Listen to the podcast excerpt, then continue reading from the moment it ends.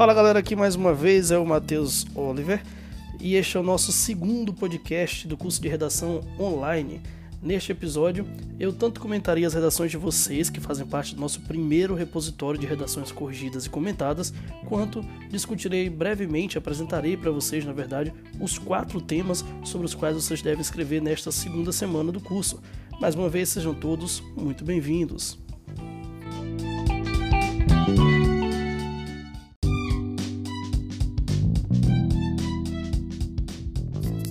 Bem, em primeiro lugar, eu acho importante as pessoas que entraram agora no curso uh, ouvirem o primeiro podcast, sobretudo quando eu explico o uso da súmula. A súmula é a metodologia que nós utilizamos aqui no curso online. É, é uma metodologia importante, ajuda muitos alunos de muitas escolas, de muitos cursinhos para vestibulares nos quais trabalhei. E não é, eu gosto sempre de esclarecer isso, uma receita de bolo, uma fórmula mágica de como fazer um texto ou mesmo um algoritmo mas antes, pessoal, uma sugestão, ou na verdade várias sugestões, sobre como vocês podem pensar em projetos de texto bastante estratégicos através dos quais vocês vão defender uma tese, selecionando argumentos interessantes, é, produzindo um projeto de texto que, que forme um todo monolítico, uno, coeso, coerente, enfim, que tenha uma direção única e que tenha circularidade. Essas coisas todas são pedidas nas competências do Enem, vestibular para o qual todos vocês estão se preparando, né? Também tem aqui as meninas que querem fazer a baiana de medicina, outros vestibulares específicos de medicina. Neste nosso segundo episódio do podcast, eu também tratarei desta questão.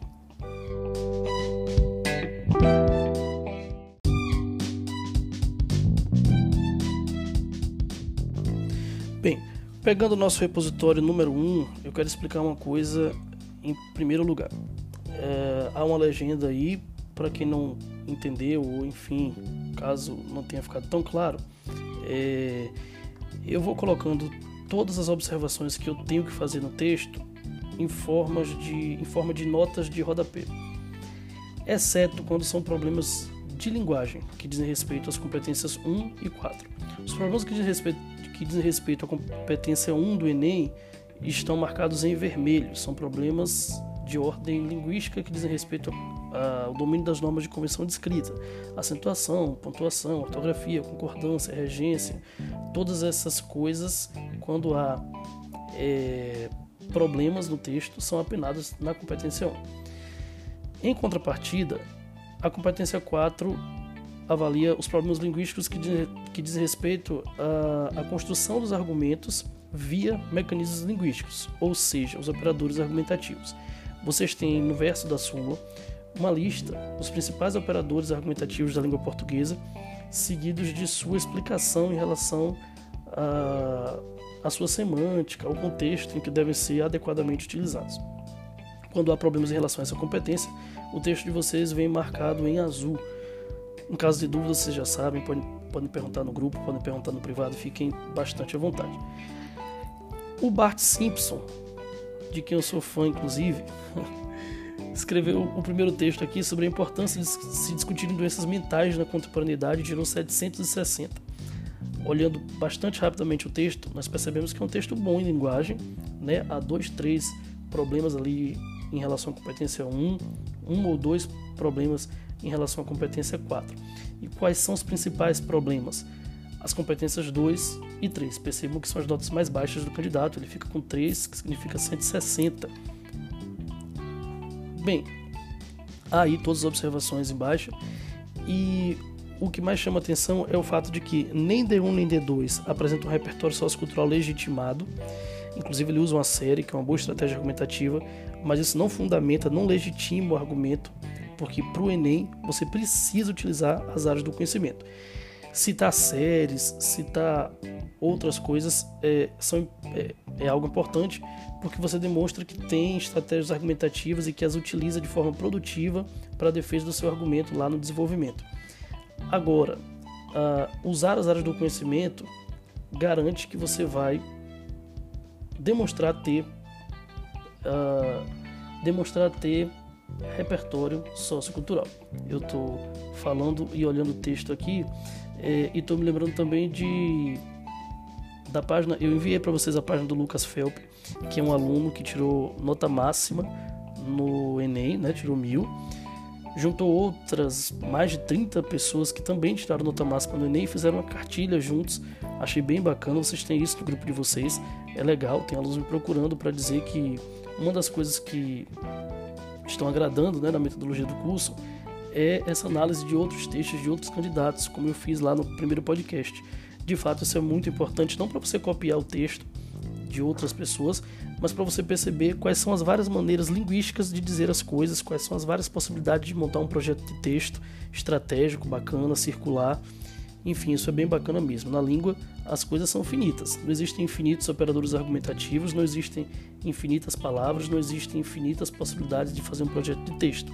O que vai determinar que você tenha autoria é a criatividade, a inventividade, a propositividade com a qual você utiliza os dados de que você dispõe para defender a sua tese. E o Lucas Felp, uma coisa interessante é que lá no Instagram dele ele sempre fala em redação pop, ou seja, uma redação que em lugar de usar filosofia, sociologia, história, passa a utilizar coisas da cultura popular. Mas eu gosto de chamar a atenção para o fato de que apesar do Lucas Felp não citar filosofia, sociologia, história especificamente, o tipo de linguagem, o tipo de discussão que ele faz demonstra que ele tem repertório sociocultural. Né? Às vezes não precisa você citar alguém, mas às vezes, por exemplo, num texto em que você está fazendo uma, uma estratégia do tipo passado e presente e você cita memória coletiva, ainda que você não atribua isso a uma área do conhecimento específica, você demonstra que tem repertório sociocultural, porque não é todo aluno que discute memória coletiva, por exemplo, para discutir algum tema que tenha como mote uma questão histórica não resolvida. Por exemplo, o tema da FUVEST desse ano, de 2019, foi em relação a isso, né? Ah, como que o passado contribui para a compreensão do presente? Falar de memória coletiva ali já demonstra por si só que você é um aluno que tem leitura. Então, o principal problema do texto 1 do Bart Simpson é esse, eu vou ser bem breve com, com esse repositório, porque eu acho que o objetivo é vocês prestarem atenção e, em caso de dúvidas, é, perguntar, né? para não ficar falando aqui mais do mesmo. O texto 2 dele também, né? percebo que em ambos os textos ele tira, alcança nota máxima na competência 5. Por favor, não regride em relação a isso. A competência 5, eu digo sempre aos alunos, é a mais fácil de fechar, velho. Não pode não fechar essa competência. Esse já tem mais uns probleminhas de linguagem, né? sobretudo em relação à competência 1 poucos em relação à competência 4. E eu digo a ele que é importante ele perceber o seguinte, que o texto dele tratou dos limites. Na verdade, é uma pergunta. Se o texto tratou dos limites da liberdade de expressão, é importante, pessoal, perceber sempre quais são os elementos temáticos da proposta de redação para você não tangenciar o tema pelo amor de Deus. O tema foi, nesse caso, liberdade de expressão, dois pontos. Deve haver um limite para esse direito? Como seria possível estabelecer esse limite em termos culturais, sociais e legais? Todas essas palavras que estão no tema constituem elementos temáticos e devem aparecer em seu texto. O texto do candidato apenas tergiversou sobre essas questões todas. O candidato não chegou a tangenciar o tema, a discussão está dentro do tema, mas ele tergiversa sobre alguns elementos temáticos. Por exemplo, a questão sobre os termos culturais, sociais e legais. Quando o tema pergunta como seria possível estabelecer esse limite, o aluno tem que decidir se ele vai discutir isso ao longo do texto, no interior do texto, que é o desenvolvimento, ou se, por exemplo, quando ele vai propor, né, como é o modelo Enem aqui que o candidato fez, ele pode também, quando propor, desculpa, quando propuser uma intervenção, discutir quais são esses limites em termos culturais, sociais e legais, ou se, né, é, a partir de uma outra análise, não deve haver limites para a liberdade de expressão. Lembrar que esse tema é pernicioso porque você pode ferir os direitos humanos, né? A depender de qual seja a sua argumentação. É sempre bom ter cuidado com isso. É, a segunda candidata, na verdade, é um candidato, foi o Kratos. O Kratos mandou também sobre esse tema da liberdade de expressão. E mais uma vez, é um texto que não discutiu todos os elementos temáticos. É um candidato que escreve bem, comete problemas aí uh, em relação à competência 4. Às vezes a sintaxe fica truncada, tem que tomar bastante cuidado em relação a isso. Mas também comete muitos problemas de linguagem em relação à competência 1, inclusive é, é a competência em que ele mais foi apenado, junto com a 3 por quê? Apesar de na competência 2 esse candidato demonstrar repertório sociocultural, ele não utiliza de maneira produtiva o bom repertório cultural que ele tem.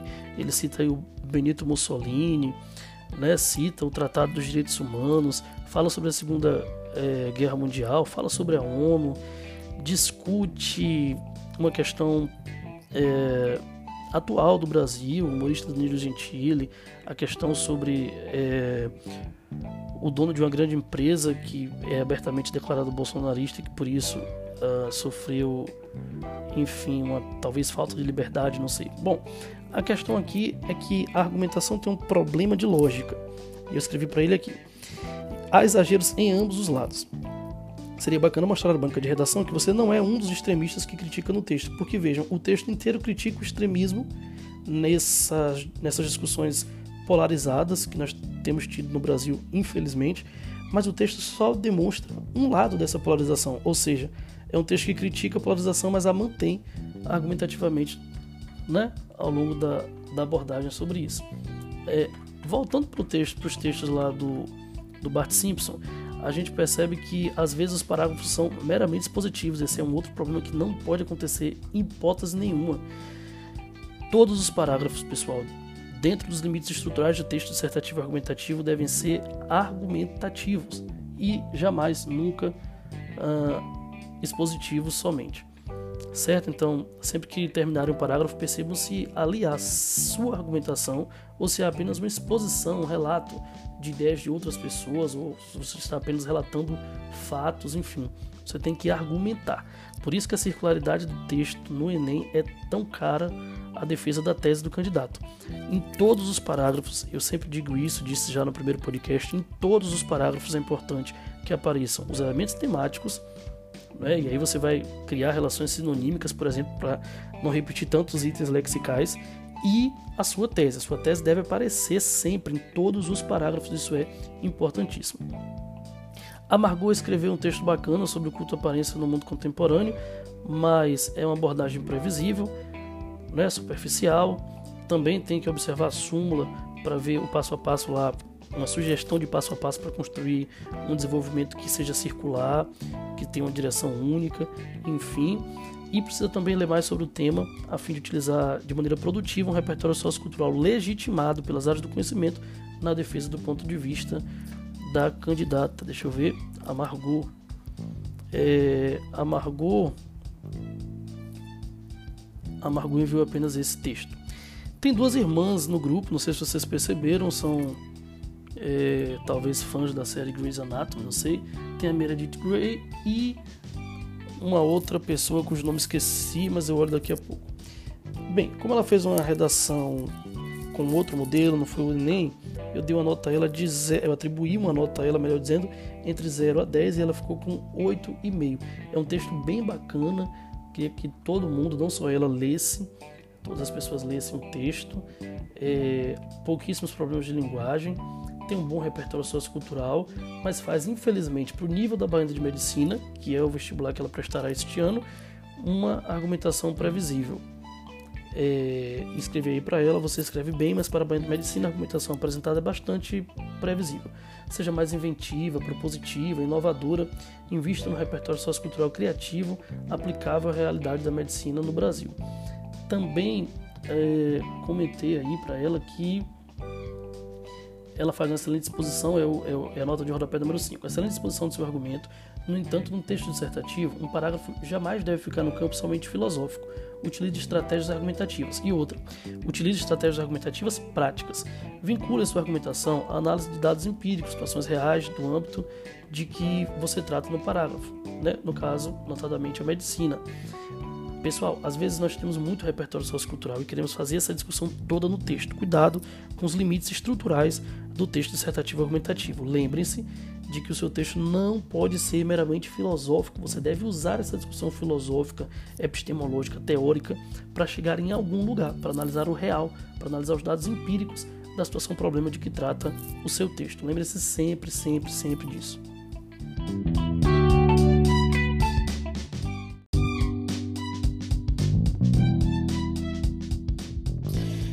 Antes de continuar a análise aí das redações do nosso primeiro repositório, eu devo pedir desculpas pela voz. Hoje eu estou falando mais baixo um pouco e também estou rouco, né? Ainda estou cuidando de uma inflamação um pouco séria aí na garganta, mas já já fico bem. Os dois textos da Florzinha, da Florzinha, do Florzinha, não sei né, se é um candidato ou uma candidata, mas enfim, de codinome Florzinha, é, são textos que, apesar de demonstrarem alguma ciência a respeito dos dois temas, não tem um projeto de texto estratégico. O Enem tem algumas exigências em relação aos limites estruturais do texto dissertativo argumentativo que precisam ser uh, reconhecidas, seguidas pelo candidato. Então, eu sugiro que esse candidato ou essa candidata me procure no privado, enfim, acho melhor até no privado, né? É, para tirar as dúvidas sobre o uso da súmula. Porque, de fato, olha, a introdução está incompleta e a introdução precisa ter tema, tese, argumentos do D1 e do D2 de maneira resumida e, opcionalmente, um resumo de que você vai propor mudanças. Porque, vejam, se a, o objetivo da introdução é resumir o texto inteiro, tudo de que você falará ao longo do texto precisa aparecer de, de forma resumida lá na introdução. O D1 também é pouco produtivo, assim como o D2. A pessoa tem que rever aqui os passos da argumentação. Quais são os passos? Primeiro, e aí é uma sugestão mesmo. Primeiro você apresenta um tópico frasal, que é a sua primeira fase do argumento, na qual você apresenta o argumento de maneira resumida, ou seja, uma pessoa para ler o seu D1 se ela vir apenas a primeira frase, ela tem que saber de que trata-se o parágrafo.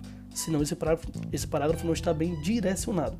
E a direção da abordagem é algo uh, avaliado nas competências 2 e 3 lá no Enem. A segunda fase da argumentação é você fundamentar esse argumento que você já apresentou. Por exemplo, se você diz a persistência da violência contra a mulher em primeiro lugar diz respeito a uma herança histórica machista, patriarcal da formação do povo brasileiro. Vamos lá, esse é um tópico frasal para o seu primeiro desenvolvimento, para o seu demo. Se você cumpriu a primeira fase, portanto, apresentou o seu primeiro argumento, agora você deve fundamentá-lo. Você vai ter que usar estratégias argumentativas que comprovem que, de fato, a violência contra a mulher persiste no Brasil por uma herança histórica dessa formação machista, patriarcal do povo brasileiro, da sociedade brasileira. Por último, na terceira fase, finalmente, você deve dar conta da circularidade do texto. Então, o que é que eu sugiro? Que o último período de cada parágrafo de desenvolvimento uh, tenha uma ideia, uma função de ligar o argumento que você apresentou nesse parágrafo à sua tese, né? O último período, em outras palavras, deve ligar o argumento que você acabou de apresentar à sua tese. Lembra da circularidade? Eu falo sempre que todos os parágrafos devem apresentar os elementos temáticos, né, pelo menos com outros sinônimos, enfim, uma relação sinonímica, e a sua tese também. É, e há aí também um, um, parágrafo final desse primeiro texto da Florzinha que mistura argumentação e proposta de intervenção. E essa proposta de intervenção, inclusive, é mal elaborada, confusa, não é? porque da maneira como linguisticamente aparecem essas coisas aí no último parágrafo, a gente fica sem saber se a pessoa está propondo uma mudança ou afirmando que mudança deveria acontecer. Cuidado com essa coisa de deveria acontecer, você tem que propor. É necessário que tal pessoa faça alguma coisa por meio de alguma coisa para que aconteça alguma coisa e aí você detalha um desses elementos aí, agente, ação, modo meio e efeito. O segundo texto aí da Fluzinha também né, segue esse mesmo problema aí de, de compreensão dos limites estruturais de texto dissertativo argumentativo. Em relação ao texto da Lex Gray, ah, a irmã da, a irmã da, da Meredith Gray, a Lex Gray produz um texto, nota 520, é um texto confuso em relação ao projeto de texto. Essa pessoa me procurou no privado, já me enviou a reescrita e de fato agora entendeu. Eu ainda não devolvi porque eu estou esperando as outras redações todas, né? Eu e Rose estamos esperando as redações de vocês até o domingo. É, mas ela já reescreveu esse primeiro texto e já demonstra que entendeu agora o que é o projeto, o que é essa paragrafação. Vou esperar corrigir a reescrita para comentar contigo, Lex. Também mandou um texto 2 que, bom, é, tem problemas linguísticos né, nas competências 1 e 4. A proposta de intervenção apresenta apenas três elementos, mas a principal questão aí é um texto sem repertório sociocultural produtivo E os parágrafos é, de argumentação são também mal construídos. É uma pessoa que precisa entender a súmula. Bom, como eu disse, nós conversamos no privado, estamos resolvendo esse problema. A Elizabeth Bennett fez um texto nota 760. De cara, nós notamos que o problema aí é a argumentação, né? Em relação às competências 1 e 4, é uma candidata boa, tira nota 4, é quase nota máxima, que é 5. Fecha a competência 5, por favor, continue fechando, é a competência mais fácil de fechar, é uma competência avaliada apenas matematicamente. O Enem nem quer saber, desde o ano passado, qual é a qualidade, qual é a execuibilidade, por exemplo, da sua proposta de intervenção. Ele quer saber apenas se você consegue formular uma proposta de intervenção que tenha os cinco elementos pedidos. Agora, tomando água aqui para ver se a garganta melhora. Agora, em relação à argumentação, de fato, é uma argumentação sem um repertório sociocultural produtivo e mais é uma abordagem superficial. Eu também disse uma coisa sobre o D1. Percebam que direção é uma coisa avaliada nas competências 2 e 3 do Enem e é importantíssima o D1 precisa ter apenas uma ideia nuclear. Parece que tem duas ideias nucleares aí nesse texto, ou seja, não tem uma ideia nuclear, né? Parece que tem duas periféricas, não sei. É preciso rever aí a direção da abordagem. É bom que se faça um tópico frasal resumindo aquele argumento, fundamenta aquele argumento e liga aquele argumento à tese. É uma maneira quase matemática de produzir uma, uma, uma argumentação circular e de direção única, que são as duas coisas que o Enem pede para sua abordagem. A Mafalda também, mesmíssimo problema do texto anterior de que eu falei agora, né? Quer dizer, inclusive a mesma, são as mesmas notas, né? 4, 3, 3, 4, 5. Competência 5, fecha. Linguisticamente tem poucos problemas, mas a argumentação, mais uma vez, pouco produtiva, sem repertório sociocultural produtivo, sem fundamentação e abordagem é bastante previsível. Tem que ser mais inventivo, mais propositiva, mais inovadora. Finalmente nós chegamos aos textos do Naruto. O primeiro tira 720, foi o mesmo tema do Enem, mas o segundo texto tem problemas aí para serem vistos, né? Em primeiro lugar, a abordagem é bastante superficial, tem muitos problemas de linguagem e alguns problemas também em relação à competência 4, que diz respeito aos mecanismos linguísticos. Uh, e a proposta de intervenção, bom, eu não sei se a pessoa fez no modelo Enem, mas se ela tentou fazer aqui o modelo Enem, tem que rever aí a competência 5, né? Quais são os elementos da proposta de intervenção. Este foi o nosso primeiro repositório. Já aguardo aí, aguardamos, na verdade, Rose e eu, as redações de vocês para nós montarmos o segundo repositório.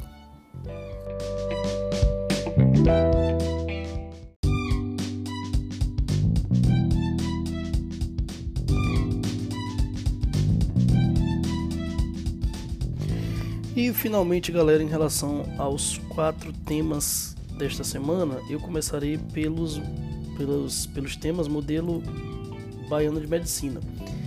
Alguém mais curioso pode perguntar, Oliver, os temas que o senhor mandou, o senhor é péssimo, por favor. Os temas que você mandou são da Unifax. Eu não farei Unifax, então por que, que eu devo fazer redação, né, utilizando proposta de redação da Unifax? Bom, Uh, as faculdades em geral, específicas de medicina, e que tem um vestibular específico também em medicina, tem uma matriz geradora de temas, qual seja, uh, vou dizer isso a vocês, não esqueçam nunca. Os temas para faculdades específicas de medicina sempre giram em torno de necessidades de mudanças paradigmáticas nessa carreira uh, dos profissionais de saúde, né? notadamente, mais especificamente dos médicos. E quais são essas mudanças necessárias? A saída de uma medicina biologicista, né? o rompimento desse paradigma biologicista para passar a fazer uma medicina uh, mais humana, mais social, mais integradora em relação aos diversos âmbitos da vida do paciente, né? Uma medicina menos economicista, que, que visa apenas as questões de status, de é, bom, de dessa parte mais financeira mesmo da profissão, né? A gente sabe que há um status historicamente no Brasil atribuído à carreira do médico, do advogado, agora do engenheiro nos últimos anos, enfim. Então os temas também tocam nessa questão. Uma medicina também, né? Os temas cobram, é, para completar essa frase, os temas cobram também a necessidade de transcender uma medicina mais fragmentária, né? já que há necessidade de a medicina ocidental, que é uma coisa bastante diferente da medicina oriental, é, fazer uma, uma, uma, consulta, enfim, fazer tratamentos, pensar essa, essa carreira, essa, essa formação médica e, portanto, os atendimentos que serão feitos de maneira mais holística, em lugar de ser tão fragmentária. Quer dizer, você vai num cardiologista e o cardiologista olha apenas para o seu coração. Se você não tem nenhum problema estrutural no coração, mas tem problemas de ordem, sei lá, emocionais, pode ser que um cardiologista mais fragmentário, menos holístico, não perceba e dê alta a um paciente desse sem nenhuma indicação de que ele precisa fazer um tratamento, uma terapia, algumas sessões com psicólogo, com psiquiatra, enfim. Então, os temas todos de faculdades é, específicas de medicina giram em torno dessas, dessas discussões. Como comprovar isso? É, deixa eu ver se eu estou no arquivo certo. Semana 2, tema 2, não, quero tema 1, um, modelo baiana. Bom, o tema é a necessidade de se procurar preservar a integridade da praxis médica, um compromisso assumido no juramento de Hipócrates. Acho que é uma coisa que todo mundo deve saber, isso é elementar, saber o juramento de Hipócrates. Volta e meia ou cai na redação, ou cai no, na proposta de redação mesmo, ou um dos textos motivadores, ou mais de um, cita, citam isso, ou ainda o juramento de Hipócrates cabe na argumentação dos candidatos. Então, o tema é a necessidade de se procurar preservar a integridade da praxis médica, um compromisso assumido no juramento de Hipócrates, defendendo um esforço conjunto para afastar todo e qualquer desvio desse meio, dos mal profissionais, dos maus profissionais, as pressões de planos de saúde ou até mesmo as más, as más condutas adotadas por instituições hospitalares. Ao mesmo tempo, apresente meios de intervenção quando necessários, desde que não agridam os direitos humanos. Percebam que o Enem aqui faz escola, né? A, a Unifax aqui pede proposta de intervenção, pede que não se desrespeitem os direitos humanos, enfim. E aí se está pensando mesmo na praxis médica, é, na relação médico-paciente, nas questões de ética. E aí eu mandei um texto já para o grupo e mandei também nos privados das pessoas que querem medicina, baiana de medicina, é, um texto bem bacana, um artigo Deixa eu abrir aqui no meu computador. Tá aí para vocês. É, é o texto de uma professora que se chama Maria Ruth. Então, o texto é bem bacana porque, além de discutir essas questões, além de apresentar muito repertório para qualquer um dos temas é, da Baiana de Medicina, a, o, o, link que eu enviei para vocês já traz marcado quais são as principais partes, enfim, aí é, é, bem didático, é um texto bem didático. Acho que vocês todos que querem medicina devem ler e até que não quer medicina também, né? Porque isso pode suscitar a formação de um bom repertório para alguma argumentação, por exemplo, para a área de saúde. Vai que o Enem desse ano cobra algum tema relacionado à saúde, né? É bom também dominar esse tipo de repertório. O segundo tema da semana, nesse modelo aí da Baiana, que também é da Unifax, é o seguinte: considerando-se seus conhecimentos cotidianos sobre a atuação dos profissionais da medicina e sua própria intenção profissional, escreva um texto dissertativo argumentativo, obedecendo a modalidade culta da língua e apresentando uma proposta de intervenção que possa amenizar a questão social na relação médico-paciente sobre o recorte temático.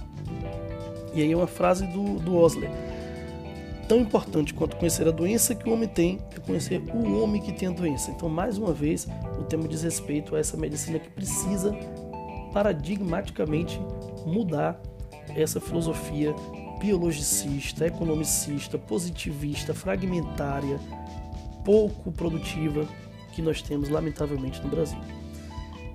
Em relação aos temas modelo Enem, o primeiro é bem legal, foi uma prova minha do Colégio Helios eh, deste ano. A, a, questão da camaratização já foi tema de vestibular da FUVEST, por exemplo, mas aí aqui há outros, mas aqui há outros, desculpa, elementos temáticos, outros textos motivadores que fazem parte dessa coletânea. Um primeiro mais histórico, né, que mostra os estádios e essa mudança histórica aí pela qual os estádios passaram em relação aos camarotes. Um texto 2 que é bastante é, interessante também sobre a presença de classes populares em centros de compras, aeroportos, em lugares turísticos, etc. De fato, hoje nós temos assistido a muita mobilidade é, socioeconômica no mundo, né, nos países emergentes, enfim, no Brasil especificamente também.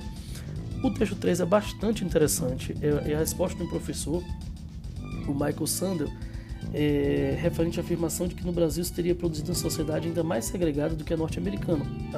norte-americana. E ele é norte-americano, ele é estadunidense. E o que ele diz é que o maior erro é pensar que os serviços públicos são apenas para quem não pode pagar por coisa melhor. Esse é o início da destruição da ideia do bem comum. Parques, praças e transporte público, transporte público precisam ser tão bons a ponto de que todos queiram usá-los, até os mais ricos, como afinal acontece nos países desenvolvidos. Seria uma tragédia se nossos espaços públicos fossem shopping centers, algo que acontece em vários países, não só no Brasil. Nossa identidade ali é de consumidor e não de cidadão. E finalmente o texto 4, que é mais específico sobre a questão da desigualdade, é um infográfico é, com base no Oxfam, que mostra um raio-x aí da desigualdade. Bom, 42 bilionários do mundo têm mais riqueza do que metade da população mundial. 1% dos mais ricos do mundo têm a mesmíssima riqueza do que os outros 99% das pessoas do mundo. Nos Estados Unidos, só nos Estados Unidos, os três mais ricos têm mais da metade da população. Mais do que a metade da população. No caso do Brasil, 6 bilionários têm a mesma riqueza que 100 milhões de brasileiros, ou seja, 6 bilionários, os nomes deles inclusive estão aí, têm a mesma riqueza pessoal de que a metade mais pobre da população brasileira. No Brasil, 5% dos mais ricos têm o mesmo do que os outros 95%, é um número bem parecido com o mundial. Né? No mundial, 1% tem mais do que 99%, no Brasil, 5% tem mais do que 95%.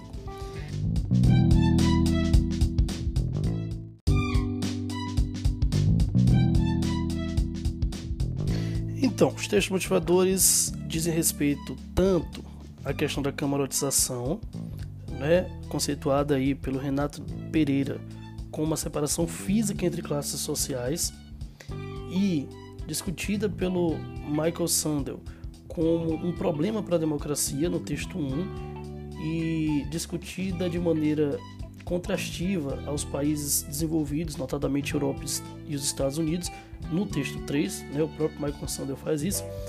E o texto 4 trata da desigualdade social no Brasil. Com base nisso, vocês devem escrever um texto sobre a camarotização da sociedade brasileira frente às suas desigualdades sociais. Acho que a questão aqui é perceber por que num país tão socialmente desigual como o nosso, as pessoas tendem cada vez mais a procurar camarotes, tanto físicos quanto simbólicos. É, então, o que está em jogo aqui mesmo é essa necessidade que os brasileiros têm, e essa é uma necessidade histórica, mais uma vez, de ser distintos uns dos outros, de demonstrar que fazem parte, às vezes, inclusive, de uma classe social da qual ele não faz parte. Entendem?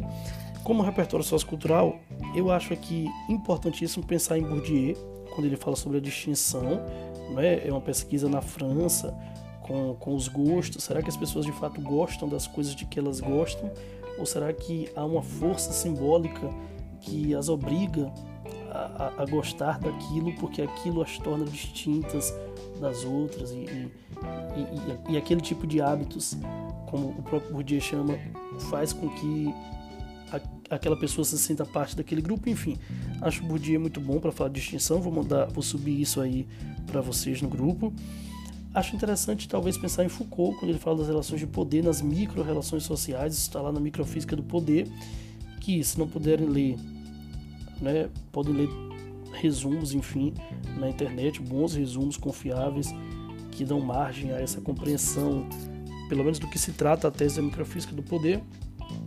Tem o Nietzsche com a moral de rebanho, que tem sido um pouco citada, mas enfim, as pessoas ainda não acabaram com Nietzsche como acabaram com Bauman, não, porque é impressionante ler a quantidade de redações no Enem que falam sobre Bauman sem nenhum tipo de conhecimento sobre a teoria importante construída pelo polonês Zygmunt Bauman, né? O, o Nietzsche, as pessoas estão começando a, a, a, citar, mas não é tanta gente, então não deixa de ser uma abordagem não previsível, não, é, não superficial, não, não previsível mesmo é a melhor palavra. Acho interessante pensar aí nesses, é, nesses três repertórios, digamos. E o segundo tema do modelo Enem é um tema mais tranquilo. Aqui dá para citar Bauman, porque imediatismo, imediatismo vai lembrar sempre né, a tese da modernidade líquida de Bauman, mas leia outras coisas sobre a modernidade líquida. O cara falava tanta coisa importante. Não é só que a vida é passageira e que o ter é o ser é substituído pelo ter, essas coisas todas são muito previsíveis. Mas o tema é sobre o imediatismo causado pelas redes sociais e os impactos na geração atual. É um texto que eu não preciso discutir, uh, algo com que vocês lidam diretamente todos os dias, né? Então, a proposta pede que você, com base nas informações, o texto motivador é um texto só, elabore uma dissertação que contemple os impactos do imediatismo das redes sociais nos jovens brasileiros.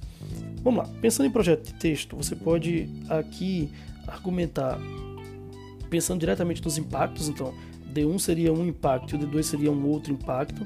Você pode discutir causas e consequências, as causas todas no D1 e quais são os impactos no D2.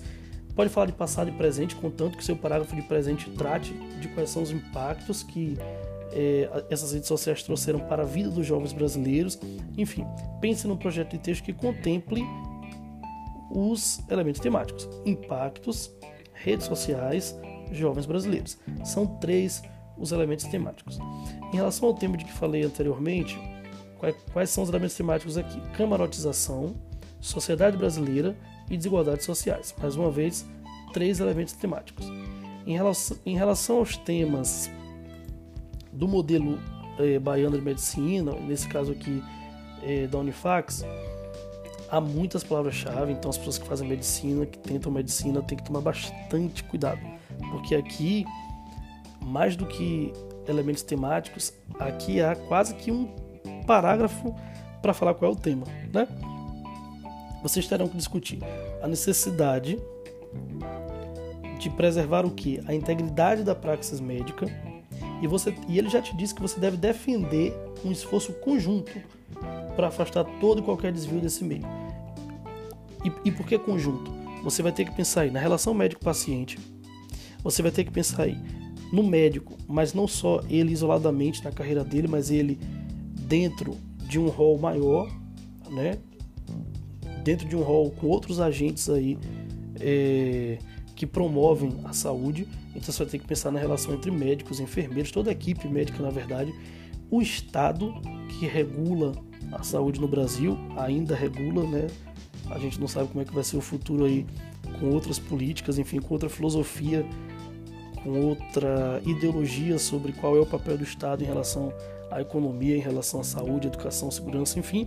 Mas por enquanto é o Estado mesmo que deve é, prover saúde para a população, então você vai ter que pensar também em como é que o Estado pode contribuir para afastar todo qualquer desvio desse meio, enfim, e você deve apresentar a intervenção se você julgar necessário. Então, aí não é nem uma questão de elementos temáticos, é uma questão de como é que a abordagem sua deve se direcionar. Ela deve focar na necessidade de preservar a integridade da praxis médica e você deve defender no seu texto esse esforço conjunto. O mesmo acontece com outro tema da baiana, mas esse aí é até mais tranquilo, né? Tem menos elementos sobre os quais vocês vão dissertar. A questão aí é crucialmente o corpo. A medicina vai focar o corpo ou vai focar no homem que tem um corpo? Entendem? É uma frase, vocês podem citar essa frase e aí construir a argumentação de vocês. Discutidos o repositório e os quatro temas da semana, nós terminamos aqui o nosso segundo podcast. Muito obrigado e bom trabalho a todos.